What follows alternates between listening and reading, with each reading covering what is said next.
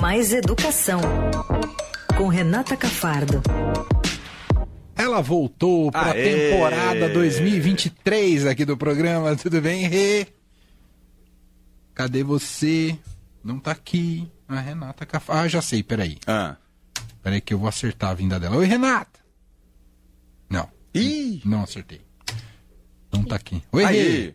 Tô, tô. Agora sim! Tudo bom, Rê? Tô, tudo bem? Desculpa. Eu que deixei no mudo aqui. Ah! Esqueci. Você ficou tanto tempo fora que você não queria mais falar, é Né, isso? que eu fiquei, eu tava esperando um tempão aqui fora, eu deixei no mudo um pouco. A gente deixou você na fila, foi isso, Renata? É, probleminhas técnicos. Chá de cadeira. Chá de cadeira grátis. Renata Cafaro. Então tá bom. Rê, bom, primeiro bom, eu sei que é estranho falar Feliz 2023 em 9 de fevereiro, mas é que você ainda não... Você Não, tinha, fez, ela fez? fez a primeira semana. Ah, então É, tá bom. que você não então tá tava, bom. né? É verdade, que só conta quando eu tô, né, Renata? Ah, tá bom, tchau, vou É embora. isso, é isso, viu, Leandro? Você tá vendo, né, Rê? Você tá vendo. Bom, e você já chega falando de Enem repaginado, Renata? Pois é, né? Hoje, primeiro lembrando que hoje é. Bom, primeiro, feliz 2023 para você também. Só te vi lá na porta do jornal, né, Manuel? Para os ouvintes que não, que não estavam na primeira semana.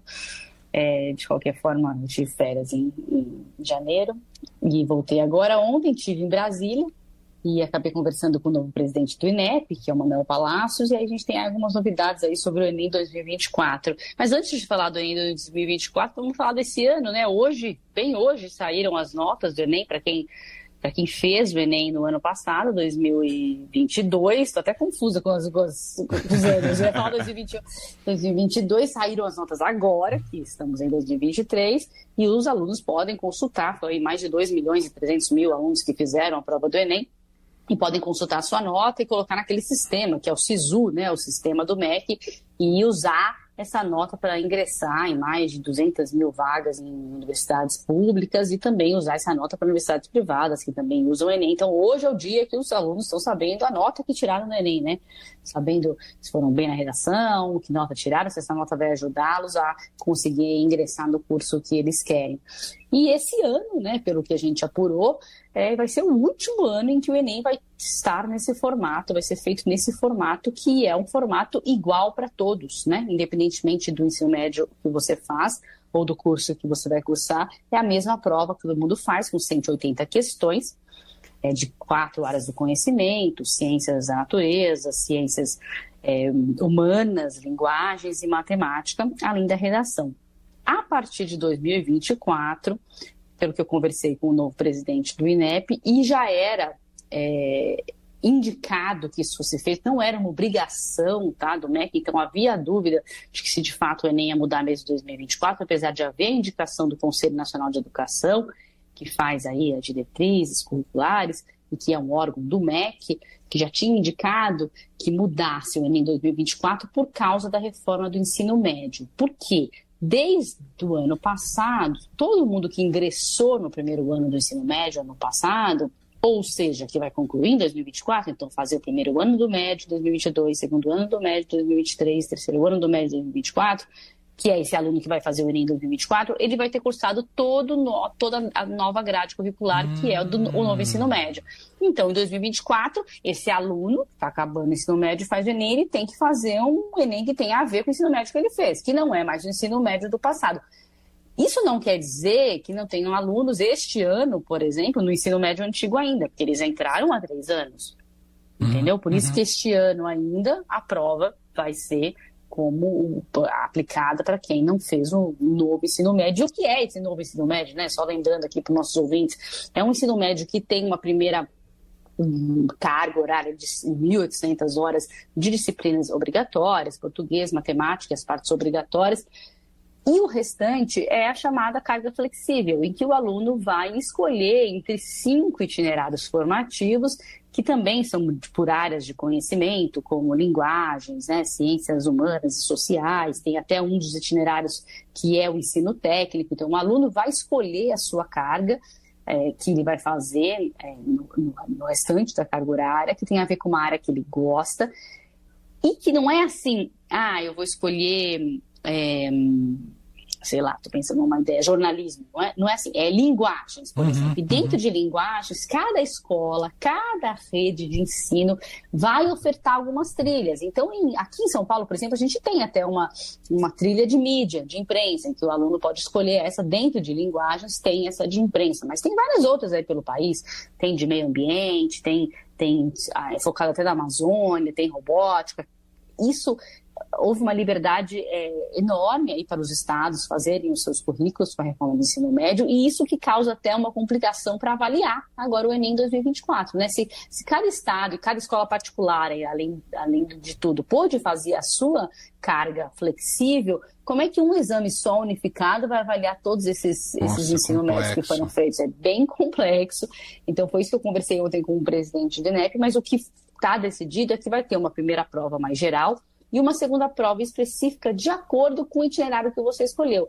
Mas o que ele acha é que é possível aí os estados ajudarem o MEC a encontrarem pontos comuns que podem ser avaliados desses, desses meninos. Né? Como a área é maior, a gente não vai fazer uma prova só para avaliar quem fez esse curso de mídia imprensa que eu estou te falando. Vai ser uma prova para quem foi para o itinerário de linguagens, então é, focada também com, em criatividade, em, em, em, em crítica, né, em análise crítica, coisas que têm que ser inerentes a todas as áreas. Né? Ele acha que dá para fazer um exame um pouco mais geral, com características comuns, mas dividido por áreas também. Então seria a primeira parte geral para todo mundo, primeira etapa do Enem, e a segunda etapa mais específica, de acordo com a área que você cursou no ensino médio, e não, segundo Manuel Palácios, de acordo com a área que você quer cursar no ensino superior.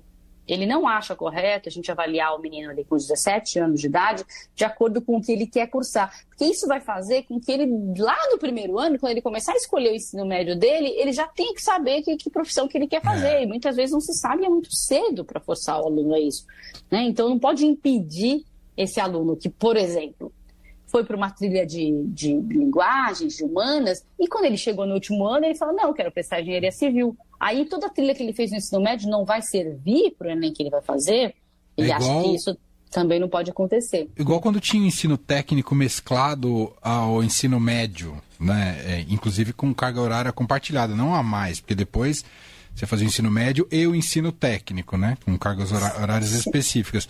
Eu sou filhote dessa geração. Fiz um, Ah, é? eu fiz um ensino técnico que eu não, não percorri essa trajetória, só me atrasou na vida estudantil. Porque depois você não conseguiu fazer É, porque um, eu fui para a área de biológicas, que eu não, não queria, mas fui porque na época se achava que esse era o futuro da humanidade. Virei um protético que nunca exerceu a função. E também o que você aprendeu não foi suficiente para você fazer um não, vestibular para a fazer área que você queria. cursinho. Teve que fazer Fiz cursinho. o segundo é. ensino médio no cursinho. É. É, a prova não pode ser tão específica assim, né? Ela tem que avaliar o que você aprendeu. Nem, nem o ensino pode ser tão específico. Tem que avaliar Exato. mais a parte geral e essas habilidades que são tão importantes hoje em dia, como isso, resolução de problemas, análise crítica, criatividade. Isso tem que estar inerente, né? tem que estar em todas as áreas do conhecimento. Então, se o Enem focar mais nisso e não ficar muito preocupado com, com questões técnicas, obviamente, né?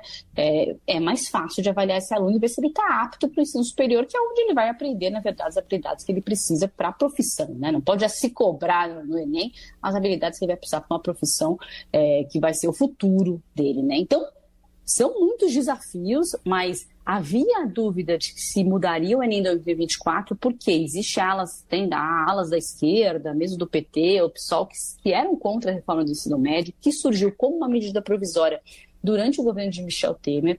Então, tem aí né, toda essa rixa com relação. Teve a discussão toda, que o presidente Lula falou do golpe. Então, existe essa rixa que a gente sabe com relação ao governo Temer e como a reforma do ensino médio surgiu naquele momento e ela, ela é vista como uma reforma aí neoliberal por alguns aí da esquerda. Então, existia essa desconfiança, como é que o PT agiria com relação à reforma do ensino médio e se mudaria o Enem por causa da reforma do ensino médio. Mas o que o Ministério aí do, do Camilo Santana está indicando com o presidente do INEP, né, que o INEP é do MEC, é que sim, é, não vai ser revogada a reforma do ensino médio, continua assim como está, e inclusive o Enem vai ser mudado para se adaptar a essa reforma.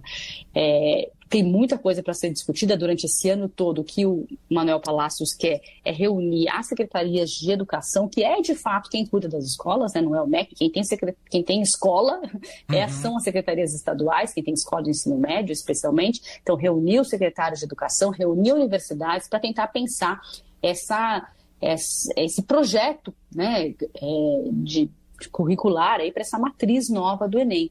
O que ele acha é que não pode o ENEP sozinho estipular o que vai ser pedido, porque ele não quer, isso é um, é um pensamento que é interessante mesmo, ele não quer que o Enem defina o currículo, porque se o Enem começa a assim, criar ali a sua matriz, o que ele vai começar a cobrar, as escolas vão começar a fazer exatamente o que o Enem está pedindo. E aí, cadê aquela flexibilidade curricular que a reforma do ensino médio dava? Ela acaba né? Porque as escolas vão se adaptar ao que o Enem está pedindo. Então, ela, ele quer que seja o contrário, né? Que, que os currículos, que quem faz currículos, que são os secretários, de, gestões, né? A gestão das escolas que, que é responsável por fazer o currículo, é que ajude a fazer essa prova. É o currículo que tem que fazer a prova e não a prova que tem que modificar o currículo, né?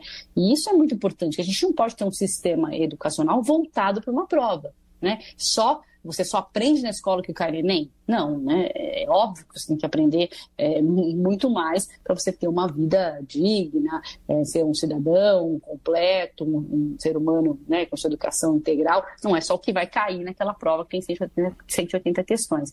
Então, é uma ideia interessante, difícil, desafiadora, né, de pensar, porque é, agora, a ideia é que, é que, o ensino médio seja bem flexível mesmo, os estados têm essa liberdade de criar seus currículos de ensino médio, mas como encontrar pontos em comum para avaliar e que não sejam definidores é, de, um, de um currículo fechado, uhum. né, que, não, que não mostrem, que não, não, não afunilem um currículo que está agora tentando se ampliar e tentando ficar mais próximo do jovem, ser mais interessante para o jovem, tem, podendo o jovem escolher o caminho que mais é, lhe atrai é, para estudar, para ficar na escola, para não abandonar a escola, não só para ter um para ter uma profissão, não é só por isso que a gente está na escola, né? Então é importante que a escola seja um lugar que, que, que o jovem queira aprender, né? Então para isso também foi pensada a, a reforma para que o ensino médio se torne mais atraente para o jovem, que ele fique lá, que ele se fixe e que depois a universidade seja uma, uma continuidade de, desses estudos, não necessariamente o objetivo do ensino médio seja passar no Enem. Né? Muito bem, Renata Cafarda. Aliás, queria também recomendar para quem entrar lá no estadão.com.br, tem um perfil bem interessante de uma aluna que tirou a nota mil na redação do Enem, contando um pouco do sacrifício que ela fez é, pelo estudo, né, e para chegar a esse resultado extraordinário a aluna de Pernambuco, tá muito legal também. Vale a pena sim, dar uma sim, lida. Sim, muito legal, porque saíram essas notas. Né? Hoje começa a aparecer essas notas mil, né? De quem tirou, é, quem tirou a nota máxima do, do, Enem. Tem até uma outra história que eu li não sei onde, de uma menina que deixou de ir para a escola para estudar, para fazer o que a gente não recomenda, obviamente, que nem pode, legalmente as pessoas têm que ir para a escola, as crianças os adolescentes, mas que tem uma outra história por aí também nos sites. Hoje começam a surgir essas histórias né, de, de alunos que tiraram nota máxima, e são algumas são realmente muito legais mesmo, né, e muito inspiradoras. Muito bem. Será que o chat GPT tiraria mil na redação do Enem? Pois é, você sabe que eu perguntei para ele sobre, o, ah. sobre o chat GPT, viu, para o presidente do ah, E aí? Ele não estava sabendo muito bem do que era, é, mas eu expliquei e falei que, que, teve um. A gente fez uma matéria no Estadão, é, quem foi que fez? Foi o. Bom, não estou conseguindo lembrar o nome do repórter, mas a semana passada saiu uma matéria no Estadão justamente como as escolas estão se adaptando ao chat GPT. E, e, um dos professores de alguma universidade que ele entrevistou testou, colocou algumas questões do Enem no chat e ele acertou, principalmente as de linguagens. Foi muito bem é, nas, nas de linguagens, não muito bem nas de matemática. Eu perguntei se, se o presidente estava preocupado com isso, porque isso está mudando avaliações no mundo inteiro. Tem universidades querendo até que se avalie os alunos só oralmente, né? Porque o site eh, trabalha com, com textos, né? Uhum. E ele disse que não se preocupa muito, porque é, os alunos que fazem, principalmente o Enem digital, né? Tem o Enem digital. E quem faz o Enem digital faz em salas preparadas e não pode consultar nada. Super... Não é que você faz em casa o Enem digital, né? É, mas um dia, né, pode evoluir para isso. A gente vê a prova da GV hoje em dia, ela é feita online em casa. O estudante teve até bastante questionamento em relação a plágio e tal. Imagina se já isso foi ano passado, imagina se já tivesse aí na moda o chat GPT, né? Então eles estão vão começar a olhar isso também. Não tinham olhado, não. Eu que levantei essa lebre lá para o presidente do INEP. ele não se preocupa, porque realmente, se você já, se você já bola várias várias. Em vez de ficar testando, né? Como os alunos fazem, ficar testando várias redações, você pega vários temas, vai jogando no chat, no chat vai tendo algumas redações prontas, às vezes até você adivinha o tema do, do Enem, que é sempre um tema atual, uhum. e aí você já tem uma redação própria, própria é é, pronta, né? Parece é. que faz bem, né? O negócio. Eu tentei me inscrever, tá lotado, não dá mais para entrar no chat GPT. Nossa. Eu tô aguardando a autorização. Tentei o seu lugar ontem. na fila. na fila. Meu lugar na fila. Não consegui, mas não, não tá tão fácil mais não. Então tá bom. Renata Cafardo volta com a gente na semana que vem, sempre às quintas aqui com a coluna Mais Educação. Obrigado, Rê. Um beijo. Obrigada a vocês. Um beijo. Beijão.